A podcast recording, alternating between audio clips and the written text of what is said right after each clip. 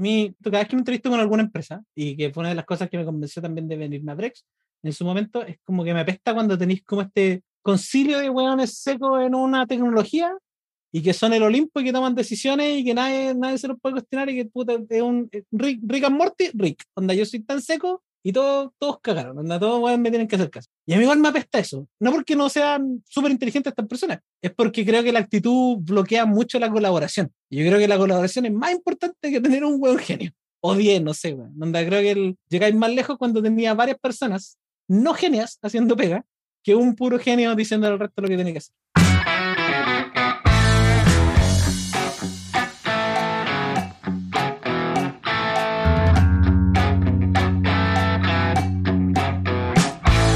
Hola, ¿cómo estás? Bienvenido a otro episodio de mi podcast, el podcast del Nerd from Chile. Hoy vamos a tener una conversación bastante energizante, variada, informal, quiero decirlo, con Felipe Torres, que la verdad nos conocíamos solamente a través de Twitter y sabía que era chileno, que estaba trabajando en, en el área de Silicon Valley, San Francisco, o como le dicen, el, el Bay Area. Y bueno, en algún momento nos pusimos a compartir algunos tweets y ahí fue donde decidimos poder hacer una grabación de, de un episodio. Con Felipe, la verdad es que la conversación va por muchísimas partes. Yo le decía que yo tengo una planificación o un, un, orden de temas, pero esos temas la verdad se pueden romper si es que se quieren, no es necesario seguirlos al pie de la letra. Y aquí es donde, bueno, nos vamos por muchísimos temas. A Felipe probablemente si es que lo conoces de antes, él estuvo hace poco a cargo de la organización de la JSConf en Chile. Eh, se acaba de, de realizar eh, hace un par de días atrás. He estado viendo las la fotos, la, las impresiones de, que, que, han tenido también los asistentes y al parecer fue, fue, un éxito. En los temas que hablamos, bueno, Felipe también como yo es eh, inmigrante en, en, Estados Unidos y, y, gran parte de la conversación vamos a hablar de, de todas las dificultades y las cosas buenas, las cosas malas que tienen que ver con moverse a otro país, con la soledad, algunas veces cómo nos afecta el aislamiento social, no estar con tu familia y todo eso pero también vamos a comentar muchísimos temas de actualidad, como la que está pasando ahora con los despidos en empresas tech, también con la importancia que justo ahora que tiene un nuevo cargo, que es un staff engineer, cómo empezó a buscar ese rol y, y cómo ahora está pensando en que va a ejecutar ese rol en la empresa. Hablamos del trabajo remoto, de, de, de, de cómo a él le gusta trabajar y también hablamos de como algunas veces algunos miembros del equipo en un equipo de software actúan como un bloqueo o una forma como de, porque a lo mejor no están transfiriendo conocimiento, no están compartiendo tanto con el equipo como puede ser, ¿no es cierto?, afectar eso a la productividad del desarrollo de, de un software. Entonces, muchísimos temas, se me fueron varios, tocamos varios temas aquí y allá, te dije al inicio, una conversación, a mí parece súper energizante, con, con, hartas, con hartas opiniones, una conversación, más que, más que una entrevista desde mi lado. Así que eso sería un resumen corto y con eso te dejo con esta conversación, con este episodio con Felipe Torres. Bueno, bienvenidos nuevamente a otro episodio de este podcast, del podcast del Nerd from Chile. Aquí tenemos a otro nerd, parece, ¿no? Sí, tenemos absolutamente. Sí, 100%. ¿Cómo está ahí Felipe Torres? Eh, bien, pues, Felipe. Qué buen nombre el tuyo, ¿ah? Felipe también. Sí. Eh, sí. bien, pues. Se pusieron, eh, de acuerdo, se pusieron de acuerdo nuestros papás. Hoy, sí, exacto. pues vamos a mandar a los dos para afuera, le vamos a poner el mismo nombre. Claro, eh, buena. No, bien, un poquito cansado, porque me ha tocado duro hoy día y ayer en el laburo. Pero bien, dentro de todo, contento. Bacán. Tenemos hartos temas que, que, hablar. Yo igual estoy bien, estoy cansado igual. Bueno, aquí estamos con la misma horaria, así que estamos grabando después de la pega. Sí. Y la semana pasada tuvimos ahí un percance, así que dijimos, no podemos grabar, estamos muy cansados, así que vamos a hacerlo esta semana. Oye, Bacán. tú estás ahí en Oye, Seattle. Estoy en Vancouver. ¿no? Vancouver, Vancouver, Vancouver, ahora, ¿verdad? Te iba a decir, bueno, Seattle está al lado. Entonces tenéis que estar full de noche, ¿no? Ya hasta ahora. Sí, pues, está de noche y acá ya se, se pone noche a las 5. ¿Y allá? Acá en Oakland. San Francisco también, pero ahora ya está de noche, ya a las 6, pero me, tipo 5 y media ya todavía estoy oscureciéndose, como que todavía queda un poquito. Sí, aquí en diciembre a las 3 de la tarde, algunos días está full oscuro, pero lo bacán es que en el verano también, algunas veces a las 4 y media está así, ah, ya, sí. eh, ¿cachai? Es, es, así funciona acá. Así Qué funciona. agradable. Sí. Oye, ¿tú hace cuánto tiempo estás allá en Oakland? Acá, mira, en Oakland hace un año, como un poquito. De hecho, ahora, a ver, ¿qué fecha? No. El 27 de noviembre del año pasado nos mudan para acá con, con mi polola. Y antes estaba un poquito más al sur, pero en el área de la bahía me refiero, hace como cinco años más o menos. No sabría decirte exactamente. Cinco, no sé si voy para los cinco, no sé, me acuerdo si voy para los seis. Se pierde esa, se pierde esa sensación después de cierto tiempo, ¿cierto? Sí, de hecho debería revisar, porque esto yo debería saberlo. Es que también la pandemia como que me agarró, como que comprimió cuatro años en uno, yo no sé qué está pasando ahora. Sí. A ver, yo el 2018, a fines del 2018 me vine para acá, sí. Ah, pero eran a comienzos del 2018, nada que ver a fines. Ya, se veía a los cinco años. Sí, voy para los cinco años. Bueno, yo me vine, yo me vine el- en abril del 2017. Me acuerdo perfectamente cuando tomé el- ese vuelo. Me vine para Vancouver y yo ya voy para seis años, ya acá en, en, en este país. Y sí, pues compartimos hartas cosas con Estados Unidos, con Sí. Seattle, que está aquí súper cerca. ¿verdad? Pero eh, uno que ya cuando empieza a conocer más del país empieza a darse cuenta de también de, de la, de lo que separan a los países, porque bueno, Estados Unidos tiene un gran problema con la salud, con el tema de privado, y aquí es al revés, pues aquí es todo gratuito. Sí, yo, mira, cuando yo trabajé, yo en algún momento estuve viviendo en Vancouver, como por cuatro meses más o menos, en una empresa que se llama Axiom Zen, que no tenía buena. oficina, sí, tenía oficina en Chile, y a varios Sí. de nosotros nos llevaron para Vancouver y tu- tu- tuve una temporada ahí. Y ahí caché como la diferencia un poco, bueno, después que me vine para Estados Unidos, ese era como mi paralelo, con eso podía mirar así como a Canadá. Y sí, es harta la diferencia. Creo que hay Sí. una cosa un poquito más social allá. Sí, es más social, bueno, está más lleno de chinos también por una esta migración, no sé si te diste cuenta cuando estuviste acá. Sí, ok. Eh, o sea, la mayoría de Sí. mis colegas en ese tiempo era. Ahí conocí mucha parte de la cultura. comí Claro. una cosa, comí muchas cosas raras, pero sí, harto. es heavy la, la inmigración. No, heavy, suena suena súper mal, pero es notoria. Es como que uno no lo ve, ¿cachai? Como que en, en Chile, bueno, ahora hay más inmigración, pero en- en- cuando yo estaba en el colegio, nada. Entonces, cuando venís para acá, como que cachai que las cosas son un poco más cosmopolitas y, y es más entretenido de repente, o es más facilito como explorar otras culturas. Bueno, y esto, esto lo he dicho en otros episodios del podcast, que mi hija están, tengo una hija de cuatro y otra de once. Mi hija de cuatro es la única no asiática en su curso. La dura, wow. Entonces, de hecho, es chistoso que digas que trabajaste en Axiom Zen porque el papá de una compañera de mi hija trabaja en Dapper Labs, que es una empresa que nació de Axiom Zen. Sí, ¿Cierto? Alcancé a estar cuando estábamos armando CryptoKitties y después no trabajé en CryptoKitties directamente, pero claro, de esa endeavor, de esa cuestión, al fin y al cabo salió Dapper Labs. ¿Y quién es? Ay, volar lo conozco, qué entretenido. se llama, se llama Jude. Jude, Jude, no. no Jude, ¿no te suena? ¿No? no, no me suena. Bueno, Bueno, también pero, Dapper Labs ha eh, crecido. Cuando estaba yo trabajando po. ahí eran como siete compadres, siete pelagatos, y ahora está harto Enti- enti- entiendo que Ax- Axiom ya no tiene oficinas en Chile, ¿cierto? No, no, de hecho, puta, cuando yo estaba en Canadá, cuando en ese, en ese periodo que nosotros estábamos como todavía, había una oficina en Chile y nosotros nos llevaron para Canadá, yo hablaba mucho con los cabros de Chile, pues éramos re amigos, y que le estábamos coordinando así como, oye, ¿cómo hacemos? Porque queremos hacer crecer la oficina de Chile, onda, empecemos a pelear para contratar gente, ¿cachai? Para, para hacer este el proceso de, de investigación. Y, igual eran bien, son bien, no, no jodidos, pero eran bien, como que se da harto trabajo, me refiero en contratar gente con un perfil bueno, ¿cachai? Como con las capacidades técnicas. Entonces, era complicado para nosotros entrevistar o encontrar como candidato. La cosa es que encontramos a uno después, cuatro meses de entrevistar, así como dos veces cada semana. Encontramos un candidato y dijimos, ya, qué bueno. Y yo, poeta, vuelvo a Chile en dos semanas, dije que entretenido. Y de repente, en esto, que este candidato le dicen que sí, básicamente, nos mandan un mensaje, el candidato nos manda un mensaje así como por WhatsApp, que me éramos como conocidos. Y dice, oye, me, me están ofreciendo irme a Canadá. Y dije, ¿cómo? O sea, que primero, feliz por ti, qué bueno.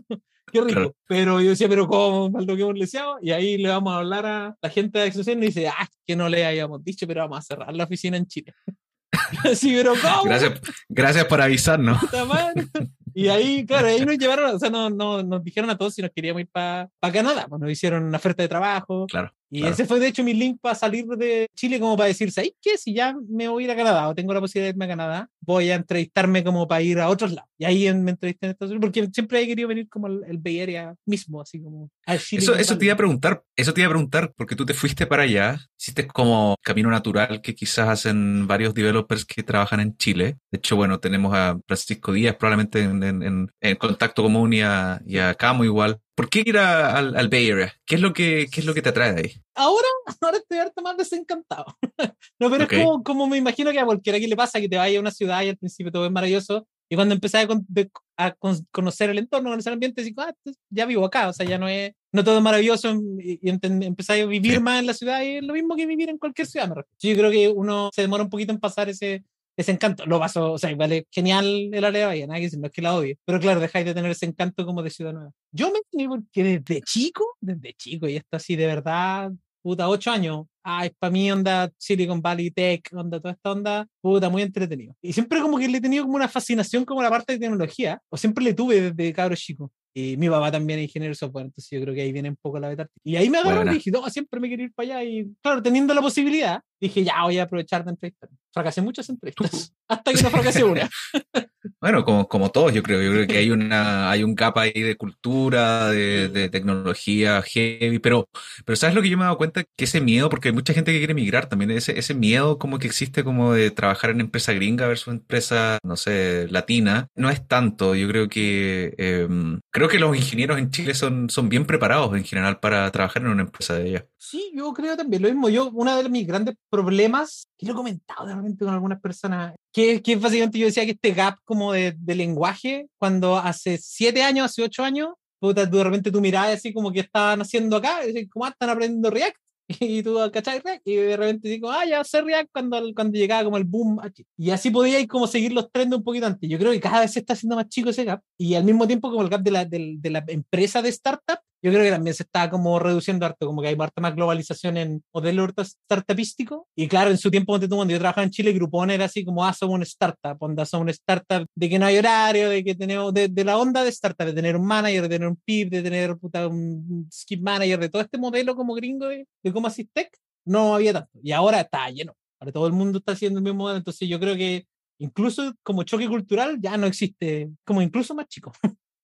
Sí. Oye, y cuando te, tú lleváis casi cinco años, yo creo que estamos en la misma, casi el mismo tiempo, ¿cuáles son los desafíos que tú puedes comparar como en el primer año versus los desafíos que tú tienes ahora, inmigrando? Mira, nos vamos a poner, tengo dos. Tengo uno tecnológico y tengo uno personal. Vamos a partir con el tecnológico porque creo que es menos, menos heavy. No, yo creo que tecnológicamente hablando, una de las cosas más heavy es, es cachar que la gente tiene mucha más confianza en conversar de tecnología y de soluciones que lo que uno tiene. Llegáis con esa onda media, o no sé, no sé si tú, pero en mi caso, medio apocado, así como, ay, vamos a callar, a ver qué onda, a ver para que nadie me y después empecé a agarrar confianza y a tener los mismos tipos de discusiones que de repente las personas porque tienen, porque tienen experiencia, ¿no? No porque tengan más conocimiento, sino porque han estado más en el ambiente y cachan que de repente hay otro tipo de conversaciones. Y para mí ese fue un choque como bien interesante, más que el conocimiento, más que la parte técnica, onda. Como que para mí fue eso, fue como un choque más de, de cómo la gente como que mantiene discusiones técnicas, más que la parte tecnológica, más que todo. Pero lo que a mí realmente me pegó cuando me vine para acá fue un tema como, como que yo no pensé que me iba, el aislamiento como social, no pensé que me iba a pegar tanto. Tuve un periodo bastante oscuro, no, no, pero bastante heavy, así como puta, bien deprimido de haber venido para acá y como que no cachar cuánto me iba a pegar el no estar en Chile, el no estar con tu familia, el no estar como, no tener un círculo social. Yo lo miré a huevo, dije, ay, hablo por Skype con la gente y es heavy. Así, para mí eso, yo creo que eso fue lo más cuático, como no, no tener claro el impacto como de, en salud mental del cambio de círculo social. Sobre todo para la gente que se viene sola, de repente si te venís como con un, como con señora, con polola, ¿cachai? Como que las cosas pueden ser distintas. Pero claro, no preocuparse de eso, yo creo que fue, fue cuático.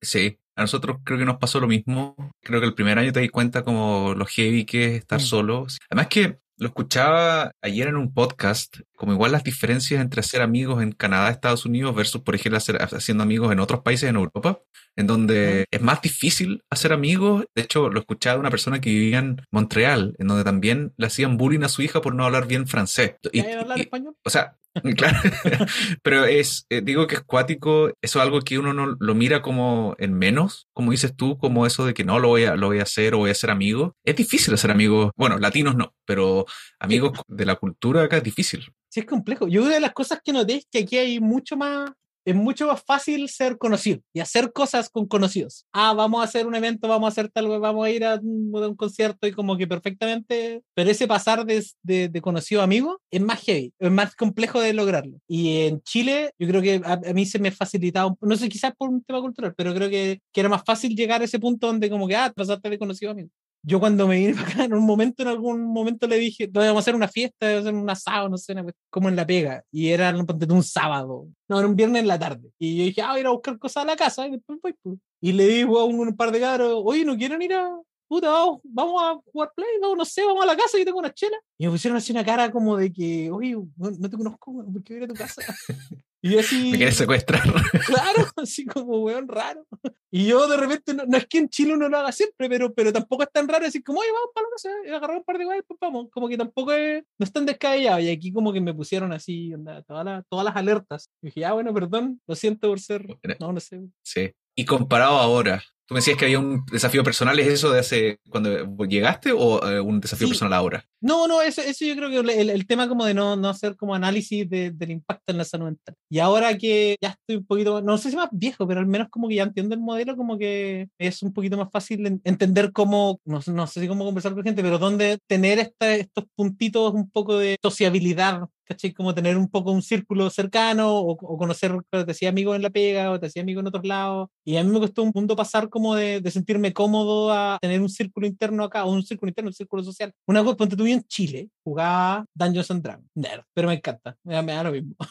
y acá, puta, yo me vine y, y como que traté de tener un grupo, y una de las cosas más es que me sentía tonto. Porque yo decía como que hay parte de esto que es comunicarse, que es ser elocuente, que es tirar la talla, y yo no podía. Y tenía, y, era, y yo decía, no, no, como era- no es que me cueste, ¿cachai? Pero había como un bloqueo como de, no, no quiero, como que hay. Y me costó harto como llegar al punto de sentirme cómodo de poder, puta, hacer, de tener un grupo social, ¿cachai? Como para salir, como para hacer cosas. Y es entretenido. Actualmente mi Sí. bardo está a nivel 7, en mi, mi partida actual.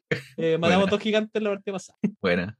Sí, ah, oye, qué tema ese, porque eso lo podemos también ligar a, a otras cosas que íbamos a hablar, como en el tema también de mm, sentirte senior, de Mm. incluso como sentirte cómodo mentoreando a otras personas, es como que pasáis un periodo en donde tenés que validarte a ti mismo y tienes que como que probar las aguas. Es como que tú dices esa personalidad que tengo, no tengo ese superpoder en una cultura gringa y tengo que como que hacer la versión del superpoder versión gringa. Entonces como que tienes que cachar ahí por dónde lo hago, como en qué situaciones lo hago también. Efectivamente. A ver, yo ponte tú una, una de las cosas que me ayudó mucho también, como a empezar a sentirme bien, es que, ah, voy a sonar tan mal con lo que voy a decir tan raro. A mí me gusta mucho como ayudar al resto, como en, en una cosa como media tipo de pega. A mí me encanta, ponte tú, la pega de infraestructura, ¿cachai? Crear herramientas de otros desarrolladores, ayudarle a crear así como un, entorno, una experiencia de desarrollo mejor. Y me encanta como que tus clientes internos sean tus clientes. O sea, que tus clientes internos sean otros desarrolladores, como en la pega. Lo encuentro genial. Ya. Entonces, el punto es que yo siempre he sabido que me gusta esa parte. De ahí sale, ponte el tema de los meetups, así como de crear cosas para desarrollar. Y el cambio de Switch vino cuando yo estaba en Segment, que esa fue mi primera pega acá, y una cabra que era de mi mismo equipo, que era como junior, me dice como, oye, ¿me podía ayudar con esto? Y dije como, "Sí, obvio que sí. ¿Qué cosa más entretenida? Y ahí como que caché, dije, oye, esto es lo que ahora no te gusta, y ahí empecé a hablar con esta cabra y a, y a mentorearla y a conversar de muchos temas, y ahí como que me empezó a agarrar la beta de decir como, oye, no es, esto es lo mismo en otro idioma, por suerte de repente la, la facilidad del idioma, pero, pero ahí me empezó a agarrar como a sentirme cómodo mentoreando, a sentirme cómodo ayudando, a sentirme cómodo dando la opinión, y de eso fueron como cuatro meses más o menos hasta que, que pasó eso. Y claro, como con ella, ponte tú, empezamos mi primera idea como de mentoreo, y ahí después de un ratito dije, no, yo parece que necesito algo más. O sea, una cosa es ayudar al resto, una cosa es dar tu opinión, pero no podía ser como un verdadero mentoreo sin aprender un poquito, sin leer un poquito, sin, sin buscar así como un poquito más de ayuda estructurada. Bueno, hay una diferencia de repente, sí. Claro. Lo que veo acá, eh, tú estás ahora como senior developer en una empresa que se llama eh, Prex. Pero, de- depende, Eh, ¿cuándo está- sale este podcast? Porque es que hace, hace como dos semanas me dijeron que ven- vengo peleando el rol de staff hace como un año. Y hace dos Ya. semanas me lo pasaron, pero no lo puedo publicar, hacer público Vale. hasta finales de noviembre, así que yo espero que, que no me reten. No, que nada, nadie conoce. Lo sacamos después, no te, preocu- Ya. no, no te preocupes. Lo sacamos el, el 1 de diciembre a la, a la Ya. 00. Cero, cero. Eh, sí, pero no, o sea, eh, sí, efectivamente en, en ¿Y- Brex, y que así cuál es- como- ¿Cuál es la diferencia entre un senior y un staff para los que están escuchando y no, no saben? pero en la que te va. Es que depende mucho. Hoy día te estaba teniendo esa conversación como con mi, mi skill man. Yo le decía que yo creo que en mi empresa tenemos un rol súper específico de staff. Como después de lo que viene senior, tenemos un rol de staff, pero creo que hay muchos. Y a mi parecer, como yo lo veo súper en el súper macro, es una persona que la podéis dejar para que defina proyectos más etéreos. O sea, como que, pero es que esto depende desde la parte técnica, desde la parte intra equipos, onda como que depende del enfoque que le quieráis dar a esta persona que hace staff. Pero mientras más arriba, básicamente en el escalafón de tecnología, más etéreos se ponen tus proyectos, menos definidos están. Entonces, yo creo que esa es como la única gran diferencia, es que mientras más arriba, más como más lejos estáis mirando, como en más tiempo, y más facilidades tenéis como de ordenar las cosas, en general las cosas, como para llevar un proyecto de largo plazo. Ese es como como súper a grandes rasgos la, la, manera en que yo staff engineering. De ahí te puedo ir en el tipo de diferentes roles de staff, de diferentes como tipos de staff, como súper técnico, como un poco de SWAT, ¿cachai? Como que los mandáis en un proyecto porque está la cagada y hay que solucionarlo. O gente que planea, ¿cachai? A largo plazo. Hay diferentes roles, pero en el, así como súper en el largo es eso, a mi parecer. Y tú, tú, me decías antes de que... yo, ¿Qué opino yo? Sí. Nada, sí, tengamos una conversación entonces. no, yo creo, yo creo que... No, yo creo que, como dices tú, como partiste la, la, respuesta, yo creo que el rol depende mucho de la empresa. Mm. Es como esta típica discusión de que es un senior, ¿cachai? Es como un senior va a ser una cosa para una empresa y va a ser para otra, para otra, dependiendo del, del tamaño de la, de la empresa, ¿cachai? El staff, la verdad es que, por lo que yo había leído, y por lo que me, han contado otras personas, es como se podría ser el super lead de un equipo, como quizás un, un, escalafón más arriba del lead. Y el lead, o sea, partiendo por esa definición, es como el, el que, el que se encarga de, de, asegurarse que hayan buenas prácticas, de asegurarse de mentorear al equipo. Pero ya el staff, como dices tú, es como un poco más allá y en general, claro, tiene que definir cosas técnicas, como eh, dices tú. Tengo mi conflicto con como lo que es un, quizás un, un arquitecto de software y un staff, porque el arquitecto igual podría decir que, ve las cosas de una forma más abstracta, que es lo que yo hago en el Lululemon. Pero sí, yo creo que el staff todavía está relacionado harto con el código. En cambio, el arquitecto no tanto. Yo, como lo he pensado, como lo he visto acá, es que a mí me dan un. El otro día estaba, tenemos unas reuniones como cada. O no reuniones, pero le podéis pedir como horas, office hours al sitio para conversar. Y precisamente ese era mi problema, o, esta conversación tenía yo, porque yo le decía, tenemos acá un rol súper definido para el concepto de staff, que básicamente es una persona que trabaja definiendo una dirección técnica frente a, múltiples equipos, diferentes organizaciones, diferentes equipos, y, esa es la pega. Y yo la encuentro genial, nada que decir. Pero, pero esa pega eh, es como, ah, no, queremos hacer federación de frontend, que es el caso que es lo que yo quiero armar. Y llevamos, ¿cómo hacemos esto? Ya un proyecto dos años, ¿qué es lo que hay que hacer? ¿Cómo hay que hablar? Y básicamente como empezar a ordenar las cosas para llegar a ese proyecto a largo plazo. Y según yo, eso es un rol como de medio técnico, ¿cachai? De la parte de staff. Pero he tenido otro, otro tipo de rol de staff que básicamente es como, oh, necesito arreglar el sistema de login, ¿cachai? Como optimizar el sistema de login de microservicio. Tenemos microservicio, tenemos como login distribuido y necesitamos optimizarlo. Y agarráis un staff y podéis mandarlo a, a ver un problema súper heavy técnicamente y te lo va a resolucionar. Porque no sabéis ni dónde partir. Entonces, a mi parecer, hay diferentes como áreas de este concepto de staff y todas funcionan en un, en un rol que es como ya, tú estás un poquito más arriba de tu equipo. Onda como que antes tenía un scope que es tu equipo, tu equipo tiene un proyecto y esto va un poquito más arriba. Puede ser múltiple equipos, puede ser un proyecto que va a impactar a la compañía entera, no sé. Pero como que te escapáis del enfoque de, oye, mi, mi equipo es solo mi, este pedazo del problema, este pedazo del entorno de acá. Y yo creo que eso me complicar, tener una empresa que tenga como varios de esos roles y no solo uno definido. Ahí es donde estaba peleando con mi sitio, pero tenemos que tener otros roles. Bueno, sí, no sé. Claro. Yo creo que no. ¿Sabes que de la forma en que lo hice, eh, igual es curioso porque generalmente tú cuando estás después de eh, esta pregunta que había, hablábamos antes, como qué viene después de ser senior, uno generalmente tiene que decidir sobre el track personas o el track eh, técnico, ¿cierto? Y me gusta mucho esto que me estáis diciendo porque el staff suena como quizás una mezcla, incluso con algunos tintes medios como de, de estos equipos platform, que son como los que se dedican también a la felicidad del, developer.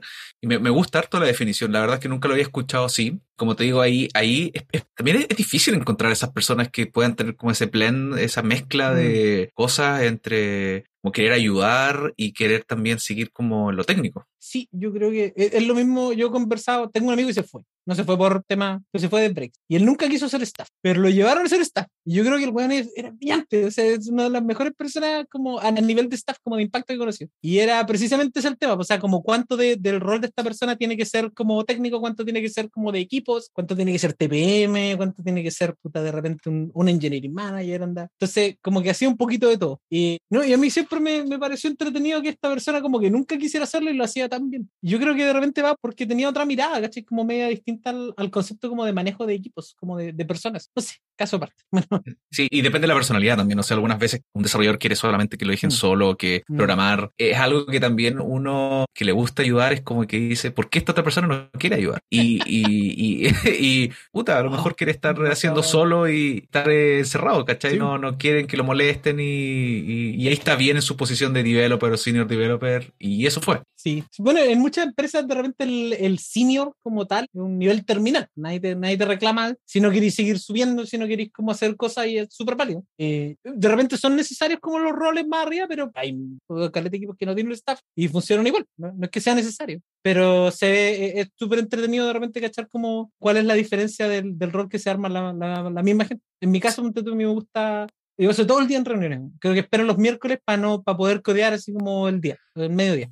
Pero el resto de la semana es como reuniones, ver qué están haciendo ustedes, ah, este equipo está haciendo lo mismo, deberíamos coordinar hoy acá, no sé. Entonces, básicamente como cumpliendo toda la semana, así como con los dedos claro, todo lo Claro, maestro Chasquilla.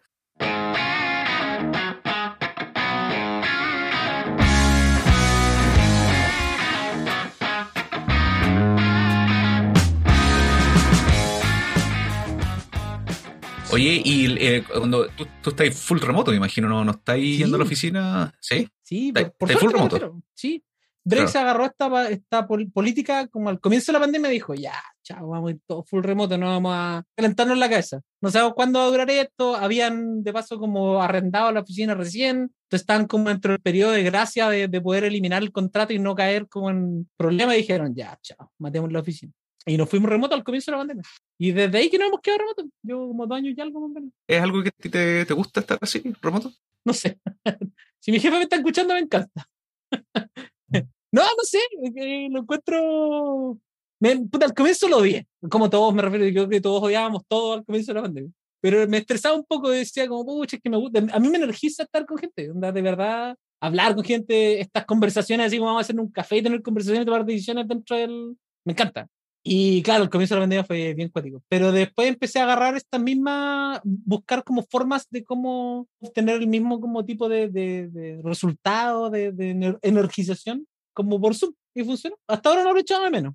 Pero igual ponte tú el otro día, fuimos a un meetup, al tercer meetup que vamos con mi pueblo. Y dije como, oh, qué entretenido, esto lo echaba de menos. La oficina, hablar con gente, tirar la talla, se me había olvidado.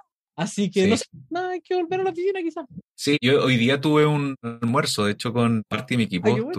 nos juntamos a, almorzar y ahí conocí al manager de mi manager, que igual tengo un one-on-ones con ella eventualmente. Y es súper raro. La verdad es como, yo, por ejemplo, venían de la oficina, yo estaba en mi casa, entonces me junté con ellos en el restaurante, pero venía el grupete de, de gente de la oficina, como del lado de la oficina. Es como cuando conoces a alguien como de las películas, así como que las ves siempre en la pantalla y como que ve, es como, qué raro, así, qué raro ver a esa persona como al frente tuyo. Sí, tiene, claro, tiene, tiene piernas. Eh, gente que tú pensabas que, no sé, que era más alta o más baja y como que te, te que, que hay así como en shock cuando conocí a mi ex manager, que era la, es la manager de mi manager, antes de que nos cambiaran como organización. Estuve un año y medio de manager con ella. Y de repente, ay, oye, voy a ir a la oficina, podríamos juntarnos. Y yo digo, ah, dale. Y llego a la oficina y me tocan la puerta, ¿cachai? Está en una rueda, me tocan la puerta y dice, Felipe. Y miro afuera y está de manager, mide un metro treinta. Y yo así como, weón, en Zoom, eres súper imponente, weón.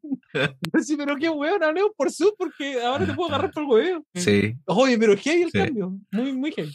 No sé si te ha pasado igual, por ejemplo, tengo un developer igual que trabaja conmigo que es muy serio, sí, súper serio en las llamadas, es un sueco, entonces como que ya ahí le, le, pones como el prejuicio al tiro del sueco así eh, serio. Y me junté con él y pura talla, puro chiste, pura broma, así una risa. Es como, también pasa eso. Y bueno, es inevitable, ¿cierto? Como ponerle personalidades a la gente, pero mm, esto, esto ha creado como varias yo creo que sorpresas, sorpresas cuando te juntáis con la gente y es bacán, es bacán creo el final del día. Sí, a mí me, me, agrada mucho también una de las cosas como de esto es que, o no, quizás, bueno, ya todo el mundo lo ha repetido, pero, pero como de las ventajas de trabajar remoto, es como de poder hacer cositas durante el día y no estar como encerrado en el mismo lugar, me refiero a la oficina, como que no tenéis facilidad de hacer nada aparte de estar trabajando en la oficina. Entonces el nivel de desconexión que podéis hacer como cortito es genial.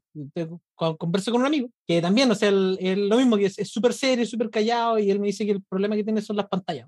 Le apesta conversar con. Hay, hay caleta como de forma de, de movimiento corporal que no te da el lenguaje. O, que no te da, me refiero, en la pantalla. Así como que, como que lo limita. Y también nos juntamos y, puta, súper simpático, nos cagamos la risa. Onda es, puta, un chiste. Onda también, eh, súper, súper buena pantalla. Pero claro, como en Zoom es. hasta me da la de Claro. De verdad es súper apagado. Mohamed, un, plato. Mohamed, bueno, claro. Oye, bueno, bacán. Te quería preguntar igual como, y tú a preguntarme igual, sí, aquí, aquí estamos en una conversa, así que si, si quieres, me paras y dale, dale de vuelta. Ya, voy a, voy a intentarlo. Ya, dale. No, espérate, no, tengo una pregunta, tengo una pregunta. Me dijiste que trabajabas en Lululemon. Sí. En mi cerebro, o sea, ya, no, esto es para la gente de referencia. En mi cerebro, Lululemon de Tech no tiene nada, güey. Entonces estoy súper No, sorprendido. Claro. Sí, porque como decía, como, como que eh, es rico, eh, que me pasa de repente con otras compañías que yo no, no sabía que tengan tech. Claro. ¿Qué hace Lululemon en plan tech? Bueno, varias cosas. Para primero comentarte que yo trabajo en un equipo de más o menos 100 personas que solo trabajan en la app móvil. Solo en la app móvil. El app móvil se ha convertido en uno de los, los medios con más revenue para Lululemon en, o sea, Ah, dejando de lado el store, lo- lo- Claro. las tiendas físicas, móvil está rompiéndola y, y bueno, está el, el lado web también, que ya ahí ya creo que estamos hablando de 200 personas. Todo eso, o sea, solo eso es móvil y web, pero tienes que pensar de que detrás de eso también está la, la tecnología de el sistema que entrega el catálogo, el sistema que se encarga de Claro. enviar el inventario de los envíos, el sistema de personalización también es algo también heavy que hay en Ah, las claro. empresas que mm, son los que, por ejemplo, te dicen, oye, Felipe, porque compró, no sé, una bufanda, compró un gorro de tal color, te empieza a recomendar ciertas nuevas, nuevas cosas. eh, Oh, qué. Entonces, para decirte, te- yo creo que te lo digo todo diciendo que somos 100 personas, solo en el equipo móvil hay una inversión muy, muy fuerte en la aplicación móvil. Y lo otro es que Lululemon hace poco también compró una startup que se llama Mirror. Es, es un espejo, es literalmente un espejo en donde tú lo pones en la pared Sí, y una pantalla en donde tú te pones a hacer ejercicios con la pantalla. Tiene, dentro ¿Cierto? de la misma pantalla tiene como cierta UI así como media, como Eh, bien claro. Iron Man. Cuando yo la vi dije, oh, qué entretenido esto. Que te aparezcan así cositas en bien. la pantalla. Claro, y Lululemon ahora se está centrando, de hecho hace poco lanzó otra app móvil que es de ejercicio, es como lo que hizo Apple con, con este sistema de fitness, como Pelotón, como todas estas apps, Nike Y se metió en ese- como Nike Plus, claro, y se metió en ese, en ese mercado. Entonces, harto, Qué buena, sí. sí. Oye, ¿no, no le Sí. piensan bajar el precio a este mirror? Porque cuando yo lo vi, igual me gustó, pero la- era, uf, eh, no, y la ropa igual, si la ropa igual es cara. Sí, también. Bueno, no, no es tanto como de mi onda, pero como ropa de Lulu, pero mi polola además. Ah. Le puede gustar más. Yo, de mi onda, nada tampoco. Si piensa que yo jamás pensé trabajar en una empresa así. Es una empresa que nació en Vancouver, de hecho. Y bueno, como hace tres años atrás me habían intentado como reclutar como developer, como iOS developer y después ya, ya arquitecto. Y nada, fue, es bacán, es bacán. eh, llevo, llevo dos años trabajando y está bien, bien entrete, la verdad, con desafíos como ya globales, cosa que, que yo me, me faltaba a mí. Me quería tener desafíos como más de irnos a un mercado así como a India, mercados como a China, ese tipo de desafíos quería. Yo creo que eso es, yo, eso es una, bueno, quizás voy a cambiar de nuevo el tema, pero yo creo que esa es una de las cosas que, me- que más me ha sorprendido de, de trabajar para acá, que el impacto que tenéis es global, harto más Sí. rápido que lo que hay en Chile, o lo que Sí. hay en Latinoamérica. Sí. Como que, claro, la, la, la pega que sí, el impacto que tenéis, la empresa es mucho más fácil que, que, claro, que lidien con vender web en China, como, o con, con vender servicios, me refiero, onda, en otros lados. Entonces, Sí. como que al tirito te mandan a decir, como ya tú estás de cargo de esto, y ese esto es, puta, 50 mil usuarios. Y Claro, sí, sí. Pero bien, Sí, de hecho, bueno, la aplicación actual tiene creo que 7 millones de usuarios y tiene 2 millones. 7 eh, millones de activos. usuarios. Claro, y tiene dos, dos activos, 2 millones activos. Ah, dos- Entonces, solo dos usuarios. claro, solo dos personas que compran. Lululemon. No, pero eh, son otro tipo de problemas, seguro. Son, estamos hablando de, cuando te pones a crear, no sé, servidores, requests de 50.000 requests por segundo, ese tipo de problemas, claro. Sí. Oye, qué entretenido. ¿Sabes que no lo tenía claro? O sea, mira, para serte sincero, dentro de mi investigación pre-podcast, como cachaba, dije, ah, sí, hacen, hacen cosas, tienen un blog y tal, cosas entretenidas. Pero wow, no cachaba el, el tamaño. Sea, hey, Sí, qué buena, qué entretenido. Sí, bueno, y claro, ahora yo creo que está este mismo sensación de hiring freeze, ¿cómo se podría decir eso en español? Como de congelamiento de, De de, contrataciones. de contratos, de contrataciones, claro. El equipo yo creo que, claro, todas las empresas creo que se han empezado a tomar un descanso, decir, sabes que estamos bien, sobrevivimos el, todo este tema de la economía y se han calmado las aguas en general con, con crecimiento. No sé si a ustedes les pasó lo mismo. Mira, nosotros hace como tres semanas echamos como a ciento y algo personas. Nosotros, o sea, no, no quiero meterme al saco. Por suerte a mí no me pasó nada. me refiero. Pero claro, si hubiera una buena cantidad de despidos, precisamente para hacer esto, para decir, onda, oye, hay que bajar el gasto y durar más, me refiero, de como incrementar el rango. Y están todas las empresas un poco lo mismo acá en Bay Area, no sé si, no sé cuánto cuesta en Vancouver, pero al menos Tech en general está como en este periodo de decir, ya, a parar, de repente vamos a echar, de repente vamos a bajar las contrataciones, pero estamos todos en esta onda así como media, poniéndole un parelé a la cosa.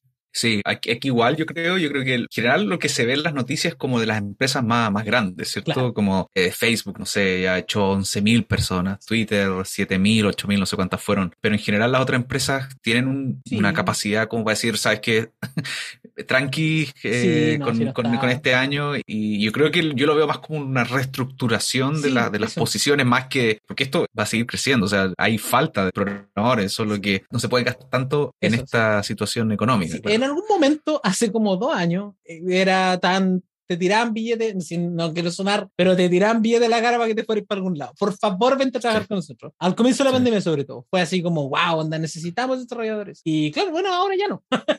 pero en su tiempo era heavy, o sea, de verdad que estaban contratando mucho, era un mercado de compradores en ese sentido.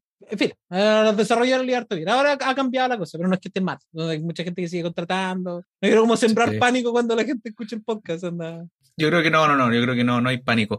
Te quiero hacer una pregunta quizás poco ética. Ah, para, para la que están escuchando desde tu, la empresa donde tú trabajas. Porque pasa mucho que cuando están en estas como alzas donde se requieren desarrolladores, tú empiezas a recibir como muchos mensajes por LinkedIn o por, por correo, no sé cómo, cómo se consideran ese correo, el teléfono, también te empiezan a llamar. El año pasado. O sea, ¿cuál es tu stand ahí? Como, porque he escuchado dos versiones primera versión es como decir, ¿sabes qué? Estoy súper bien en mi pega, ¿cierto? Obviamente siempre puedo tener más, más, más plata, más, mejores beneficios y todo, me puedo mover. No me muevo. Así que es un, como un corte inmediato al mensaje que te llega.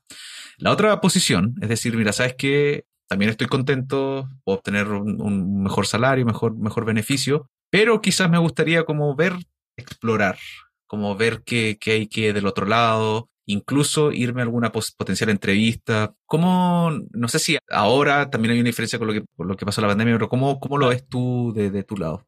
Yo, eh, no, pero no es poco ético, ya está bien. Eh, yo creo que todos los pasamos como por, por periodos donde la empresa nos encanta le, le pegamos un corte a todos los recruiters y de repente donde decimos, mira, que no me, no me molesta conversar. Y yo igual cada cierto tiempo, anda siendo súper en la honesta, cualquier empresa en la que trabajo, hablo con gente, así como, ah, sondear, qué está pasando, qué están haciendo, quizás no entrevisto, quizás sí, pero al menos converso. Por ponerte un ejemplo, hace como cinco meses, más o menos seis meses, yo conversé mucho con los cabros de Cloudflare, y así literal, puta, hablando con, así como, oye, podemos tener una call, weón, te conversemos un rato, onda, porque de verdad el proyecto me interesa, onda. Mira, el día yo tengo un, no tengo un crawler todavía, pero el día que Cloudflare esté contando a mi rol, yo me, me voy para allá. Pero en el general, yo hago esto y como que me pongo a mirar para afuera cada cierto tiempo, como para saber qué se está moviendo, más que, más que para querer cambiarme, como que qué es lo que la gente está contratando, qué tipo de rol, los problemas que está teniendo la gente o los problemas que están teniendo ciertas compañías que la encuentran entretenida.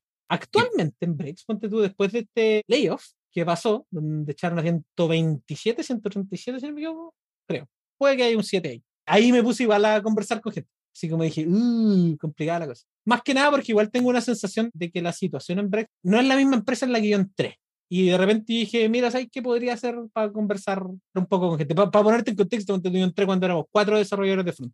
Entonces, y eran, no sé, no sé cuántos desarrolladores en total, pero 60, 50, no sé. Y ahora somos como ciento y algo de puro front, como 120. Entonces, el cambio es heavy. O sea, el cambio como el, el incremento me refiero en cantidad, esto te cambia la manera de tomar decisiones, el proyecto, la cantidad de legacy que tenía, anda, millones de cosas. Y claro, o sea, yo efectivamente cuando pasó todo este layoff dije, ok, vamos a conversar con gente. Pero también pasa como por el periodo en el que pasa la empresa. O sea, yo no, antes de esto, no, de verdad yo no pesqué a ningún recruiter. Onda, lo encontraba, le, los cortaba todos, porque decía como, no, ¿para qué? Onda, de verdad no me interesa, qué entretenido. Estoy viendo esta cosa del staff o de la posición de staff. Estoy viendo como ciertos proyectos como súper entretenidos en cuanto como a, a crecimiento e impacto y, tenía un codebase gigantesco, a mí me encanta el lado de infra, pero tenía un codebase gigantesco de front en donde puedo hacer experimentos los que yo quiera. Y tengo la, la facilidad que me da la pega para decir, anda, hoy me voy a tomar una semana para experimentar, ok, y eso igual es entretenido, entonces conseguir eso en otro lado está difícil. Y después de tres años también la gente te conoce un poco, entonces como que tenéis cierto crédito social, por ponerlo de alguna manera, como que la gente cacha en eres. Entonces, dejar todo eso para ir a otra empresa nueva, quizás por más plata, quizás por menos plata, no sé. Igual es una cosa complicada como de tomar la decisión. Pero eso, yo, eso es como todo mi lectura. Buena, bacán.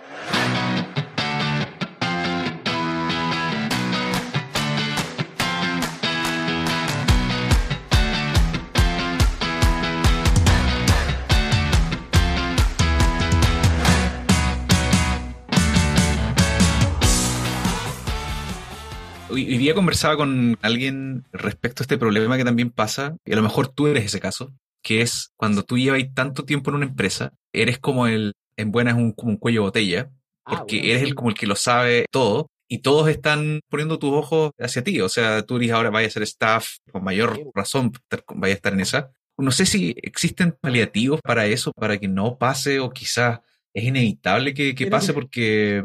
Si encuentro uno, te digo. Pero hasta ahora no he encontrado ni No, sí, estoy de acuerdo, estoy de acuerdo, pasa harto. No, yo me imagino, no, no ¿cuánto tiempo ya hay en, en, Lulu? La gente dice Lulu. Llevo, le dice Lulu, sí, Lulu. Llevo casi dos años. Casi, ya, y me imagino que en el, en el rol ya igual la gente te empieza a preguntar cosas y eres como el, el punto de contacto para Ah, pregúntale sí, Felipe.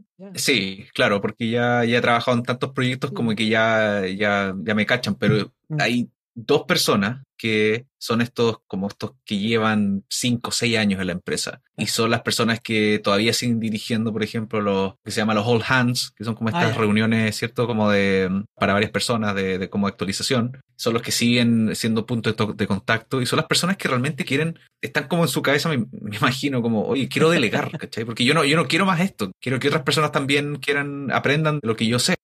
Estoy absolutamente de acuerdo. No, yo, eh, mira, para contarte, yo cuando partí éramos estos cuatro ingenieros de frontend, de los cuales hasta ahora se han ido tres, o sea, se han ido dos. Entonces quedó Kristen, que es puta genia, onda brillante, y yo. Y los dos hemos trabajado bueno, en todas las partes del dashboard, de, la parte frontend, en todo. Eh, pero lo que me digáis, lo hemos tocado. De productos, de infraestructura, de analítica, de deploy, de puta, lo todo. Entonces, cada vez que alguien tiene una pregunta, ¿cachai? De que no cacha, eh, usualmente éramos, bueno, este equipo de cuatro giles, y ahora es Cristian y yo. Entonces, el, el, problema viene siendo hoy en día eso. Por ponerte un ejemplo, en febrero de este año, yo me agarré una semana y hice un análisis de performance del frontend. Ah, con Chrome DevTools y con un millón de cuestiones, dije, ah, voy a hacer todo un análisis.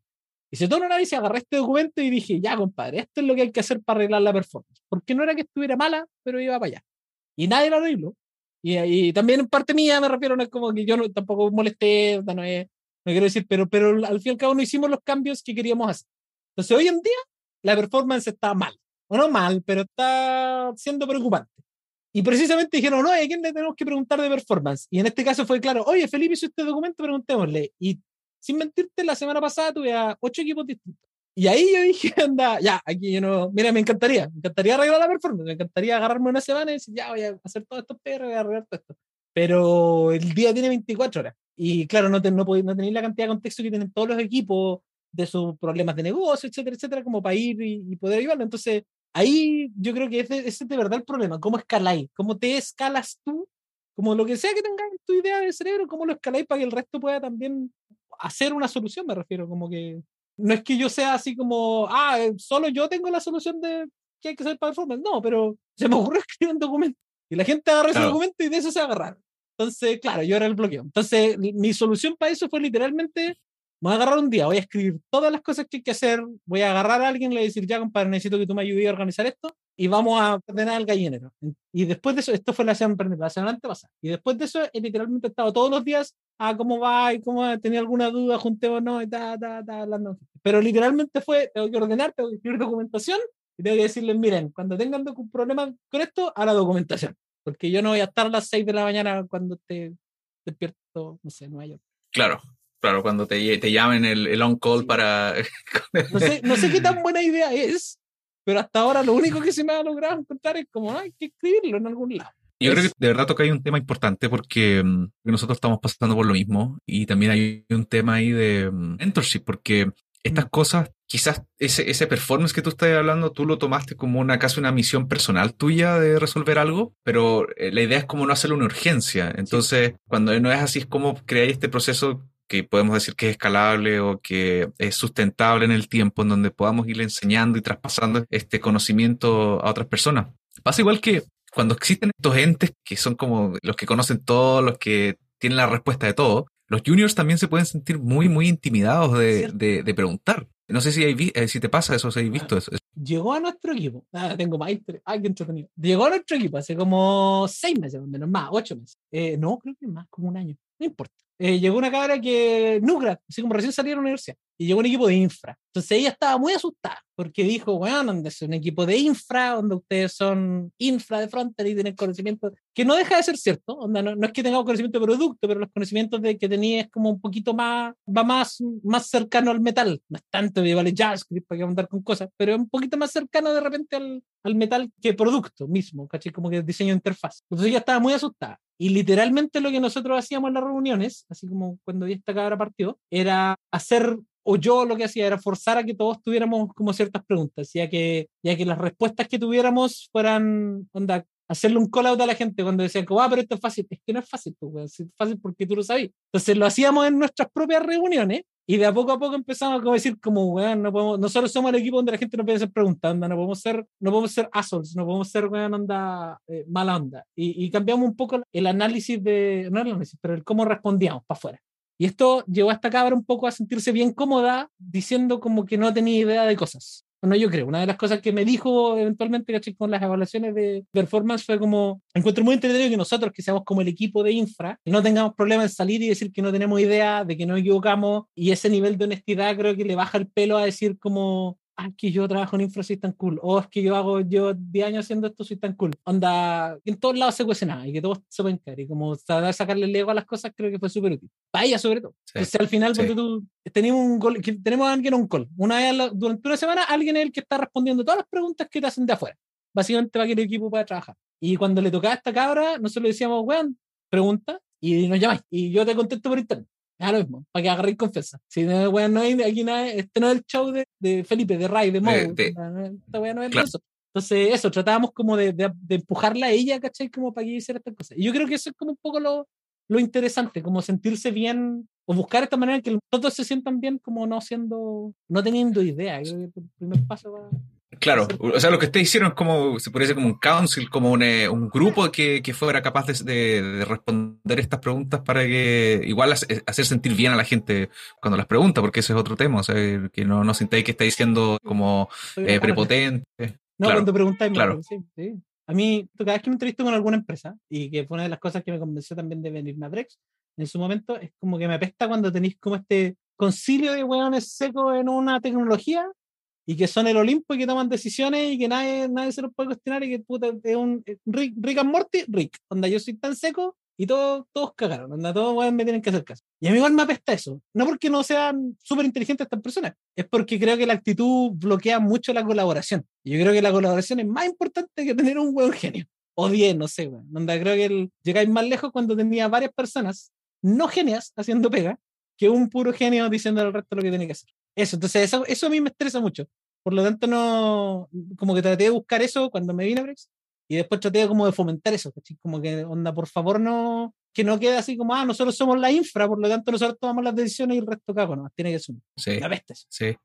Sí. me, tengo, tengo, una, tengo, una, tengo, una, historia parecida igual con Design Systems que estábamos creando y nos pasó igual que mm, como estábamos creando, para, o sea, para los que quizás no conocen, es como, es como decir, tenemos más de tres o cuatro apps en donde queremos como tener los mismos colores, los mismos como paddings o margins, y creamos un repositorio, un, un package en donde todas las cuatro apps se puedan ver beneficiadas de eso. Entonces me pasó de que, de que muchas personas por, teníamos que empezar a revisar los PRs. Entonces, como ser el, ese, el aguja la persona que empieza a decir, oye, no, no puedes hacer esto porque estamos haciendo esto. Y también empiezas a exponer muchos problemas que a lo mejor no quieres exponer porque a lo mejor algún manager se le olvidó comunicarle al líder del equipo que había un, otro equipo haciendo un design system o al el equipo de, de diseño también no sabía eso y también el manager tampoco les dijo, empieza, o sea, quieres aguja, pero en buena, y tampoco quieres empezar como a decir, oye, porque Felipe hizo eso, tú, me expusiste que yo no, no le avisé. Entonces, también está eso, como pega como de, nos referíamos como de bad police, como de, del policía malo que tiene que educar, ¿cachai? Y la idea es como educar también de forma buena y no, no caer en esa, como dices tú, ese, estoy aquí por, y yo soy el, como el casi el portero como de este proyecto y todos tienen que pasar por mí para resolverlo. No, a mí, a mí eso siempre me ha, uno siempre me ha complicado, yo creo que es una cosa como muy de, me, también me caía mal cuando mi hija decía, porque yo soy tu mamá, y yo decía, pero eso no tiene sentido. Sé, yo creo que es como una evolución de eso. No, pero estoy de acuerdo. A mí, una de las cosas que me complica de repente, claro, cuando así como code reviews, porque al final lo que estáis haciendo cuando eres el policía malo, le tenéis que decir a la gente, oye, esto no, porque tenemos este patrón nuevo. Igual onda la gente, claro, te puede entender, va a aprender, va a ocupar este patrón nuevo, pero a la larga, o no a la larga, en, el, en el, corto plazo lo que está diciendo igual es demorarle el proyecto. O sea, como que yo creo que eso, es la parte que más me complica. Sería genial si no necesitara ser eso, obvio. Pero claro, se demora una semana más porque tenéis que ocupar un patrón nuevo, un par de días más. Como que ese roce, esa frustración, igual le sube un poquito como al equipo como que está, que tiene que lidiar contigo, sin, sin desmerecer, me refiero. Pero claro, porque también eso, esos equipos tienen algunas veces eh, entregables por un sprint y, tú, y tú básicamente les, les, les cortáis el, avance. No, porque no quiero. No, no porque te dijimos que teníamos que hacer Sí, pues de repente tenías Claro. Es que en el, a mí me pasaba mucho cuando, cuando trabajaba con, con, los caras de equipo de la página web, porque uno de, de, los problemas que tenía ahí básicamente es que tenéis deadlines contratados. O sea, le pagaste a Bloomberg para que saliera tal cosa, le pagaste a tal persona para que saliera un blog post, entonces no me podí demorar el timeline, entonces ya le pagué a alguien, esta cuestión tiene que estar lista, esta fecha tiene que estar lista, no sé. Entonces, un poquito más complicado, ¿cachai? Cuando le hay como, de repente compro equipos de producto interno como que podí jugar un poquito más. Pero claro, a esa altura es más difícil. Oye, y no sé si te ha pasado con los vendors, igual que algunas veces cuando dependís de un equipo externo, como a mí me ha pasado con, con APIs que te dan, no sé, pues el, el, eh, no. a ver, sí, no, sí. Me pasó con, con una API que se llama Narvar, que te da como el estado de un envío. Ah, Uy, bueno, ahí, ahí no sé, la verdad, desde dónde, desde dónde parte. Parte desde la documentación que tienen, desde el soporte. Hay empresas que son súper también pencas en el sentido de que te empiezan como a chantajear económicamente como que el soporte está a punto de terminar. Entonces, no sé si te ha pasado, pero... y lo único que quiero es terminar el proyecto. Yo, yo no tengo ningún, les digo, yo no tengo ninguna capacidad de negociar contigo para mm. llegar al, acuerdo, pero a los niveles que te estaba hablando antes de, no sé, de request o de usuario, claramente las empresas quieren seguir trabajando contigo porque es un beneficio para ellos económico, pero se ponen a chantajearte y me ha pasado, y yo creo que esto es otra cosa igual que podemos hablar otro día que es que cuando uno piensa trabajar en una empresa grande es como que cree que todos los procesos están así como, no sé, como ya es como está todo definido. Claro, y me pasa igual con estos third parties, como uno cree que lo tienen todo muy bien documentado, cuando te lo venden, te lo venden así como si todo fuera un paraíso, pero cuando ya cuando empiezas a integrarte con esto, empiezas a ver todos los problemas. Entonces, el tema del chantaje económico, el tema de la documentación algunas veces muy malo y el soporte también algunas veces deja mucho que desear. O sea, las respuestas y, todo eso. A mí me pasó mucho con, no a el nombre, me pasó mucho con los que hablan de Chromatic, que son una cuestión que hace Visual Regression Testing, como eh, lo, eh, para la gente que hace, ya escribe acá, eh, Storybook, los que manejan el Storybook tienen una compañía, y esa compañía básicamente le saca fotitos a tus componentes y después te dice que cambió. Maravillosa, genial. El problema es que nosotros somos una de las compañías como más grandes que tienen ellos como en uso. Onda, sacamos así como, como 12 millones de historias así como al mes una cuestión como, no, al día, o sea, la semana, perdón, 12 millones de historias a la semana. Entonces, hey, y el gasto como de esto para ellos, o sea, el gasto, el gasto de esto para nosotros igual es, es harto, pero claro, el impacto que tiene para ellos, ponte tú de repente, nosotros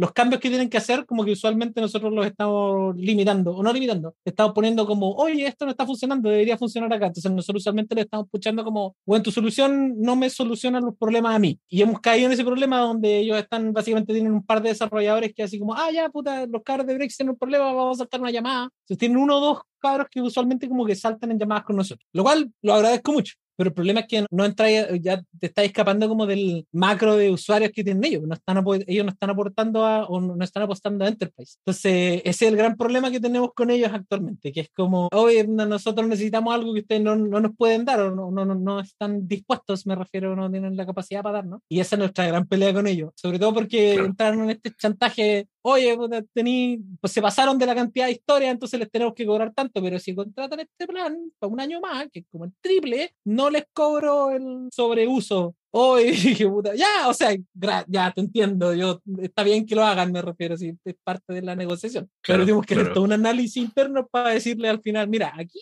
tuviste un problema y tú, aquí lo tuve yo pero aquí fuiste tú. Y esa pelea igual fue fome tenerla, no es la idea. Bueno, ahí, ahí también es donde empiezan a partir la, los, los, desarrollos in-house, ¿cierto? Cuando te, empieza, te empiezas a dar cuenta que a lo mejor necesitáis esto adentro y... Oye, Felipe, tengo que, lamentablemente, tenemos que cerrar esta conversación, pero ha sido muy, muy entretenida, muy bacán. Eh, sí, pues me encantaría tener una segunda parte, una tercera, una cuarta. Nada, de nuevo te quiero agradecer tu tiempo y te dejo el espacio para que quieras compartir con lo que tú quieras con oh, la audiencia. Ya, mira, tengo un tema, tengo muchos temas que hablar, pero tengo un tema que para mí es importante, que es que en febrero, no sé si vaya a estar en Chile, pero en febrero estamos haciendo una conferencia, la JSConf en Chile. Y te puedo hablar un chingo de, por qué queremos hacer la conferencia, de por qué nos interesa y de toda la historia que fue hacer esta conferencia que para mí anda de, de, verdad que me encanta esta, esta, cuestión de conferencia. Pero el punto es que estamos haciendo una conferencia en febrero. Y en la primera conferencia de JavaScript que vamos a hacer en Chile, o sea, que se hace en Chile. No, creo que no. Si mi memoria no me falla, no hemos hecho otra antes. Y claro, esta es la primera y tenemos un equipo de cabros que son todos de, bueno, mi polola, partiendo por ella, pero un equipo de gente que básicamente son todos de la comunidad, de comunidades de frontend de Chile. Y está muy entretenida. Dentro de, mira, para cuando salga el podcast, lo más probable es que las entradas ya estén libres, me refiero abiertas, pero puta, vienen así, puta, cabros de Google, de Nearform, de Stripe, viene mi Dudev, weón, que es puta, que buen más simpático primero que nada. Yo lo conocí, oh, qué buen batería. Eh, pero no, estar, puta, no quiero venderla así como que, ay, que vayan y no, pero puta, de verdad a mí me encanta esta cuestión y es un sueño para mí poder hacer esta conferencia. Aparte todo el gastadero de plata y de tiempo que hacer, pero para mí es maravilloso poder hacerla y generar esta instancia para gente, para que, lo que me hubiera encantado a mí tener cuando yo estaba estudiando. Así que eso. Bacán, bacán. El, en febrero 3 y 4 en Santiago, ¿no es cierto? La JSConf tuve la oportunidad de hablar con Luis Alfredo igual, Porras, para el podcast también, así que estoy súper, súper enterado y vamos a promocionarlo. Y eso, gracias, gracias de nuevo por tu tiempo y hablamos súper, súper pronto, ojalá. Yo, sí, feliz. Vaya a estar en febrero, ¿no? No va a ir a Chile en febrero, ¿no? Oye, en una de esas, en una de esas, en una de esas sí, eh, me, pego, me pego el pique y aprovecho de, estar, de descansar en el sur también. yo soy de Valdivia, así que, ah, así que voy para allá. La ciudad de las dos estaciones, claramente. Sí. ¿no? estaba yo también en Valdivia, pero ese era el chiste que nos tiraban. Ya. Claro, eh, claro. eso, que te vaya súper bien. Estamos igual, Muchas gracias. Muchas gracias por la invitación, muchas gracias por el tiempo. Eso, de verdad te lo agradezco. Bye. Vale, chao, chao.